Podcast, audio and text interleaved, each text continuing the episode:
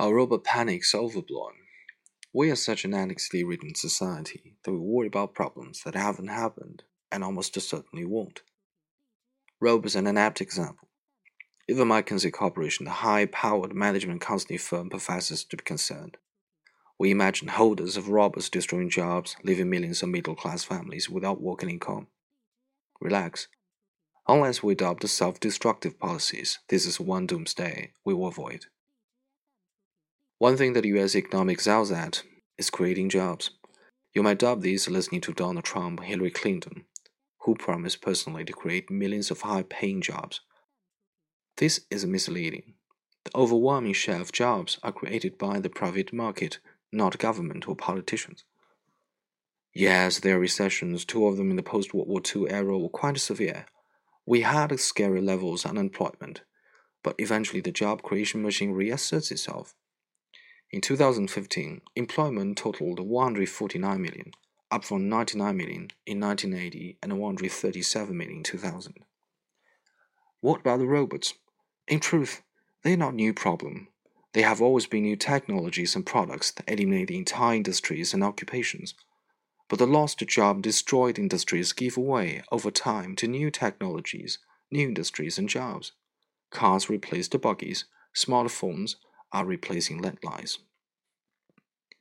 Robots are simply the latest chapter in this narrative. Sure, some jobs will vanish, but others will materialize. Often, increases occur so silently and slowly that they are only noticed when they become a major part of the labor force. Just the other day, the Census Bureau released a report on information technology workers, a job category that didn't exist until 1970. Since then, the numbers have increased to tenfold, growing from 45,000 to 4.6 million. These are well paying jobs, median earnings in 2014 were $80,000. The same logic applies to robots. Someone has to design the robots, program them, sell them, service them, and fix them. These people buy homes, send their kids to college, take vacations, and have healthcare costs. The economy is a circular process where one person's cost are another person's income. If robots cost costs, the savings have to go somewhere.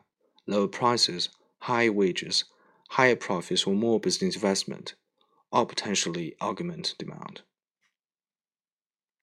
None of these demeans the hardships, sometimes the tragedies, of workers who lose their jobs to new technologies and competitors.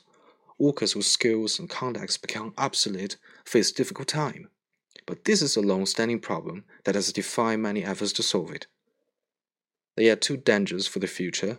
One is that the new jobs created by new technologies will require knowledge and skills that are in short supply, leaving unskilled workers without income and the economy with skilled scarcities.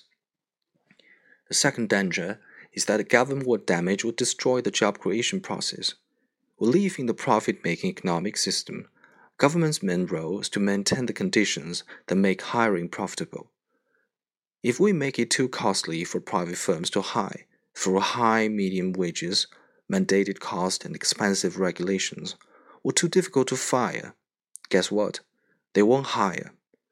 That's what ought to worry us, not the specter of more robots.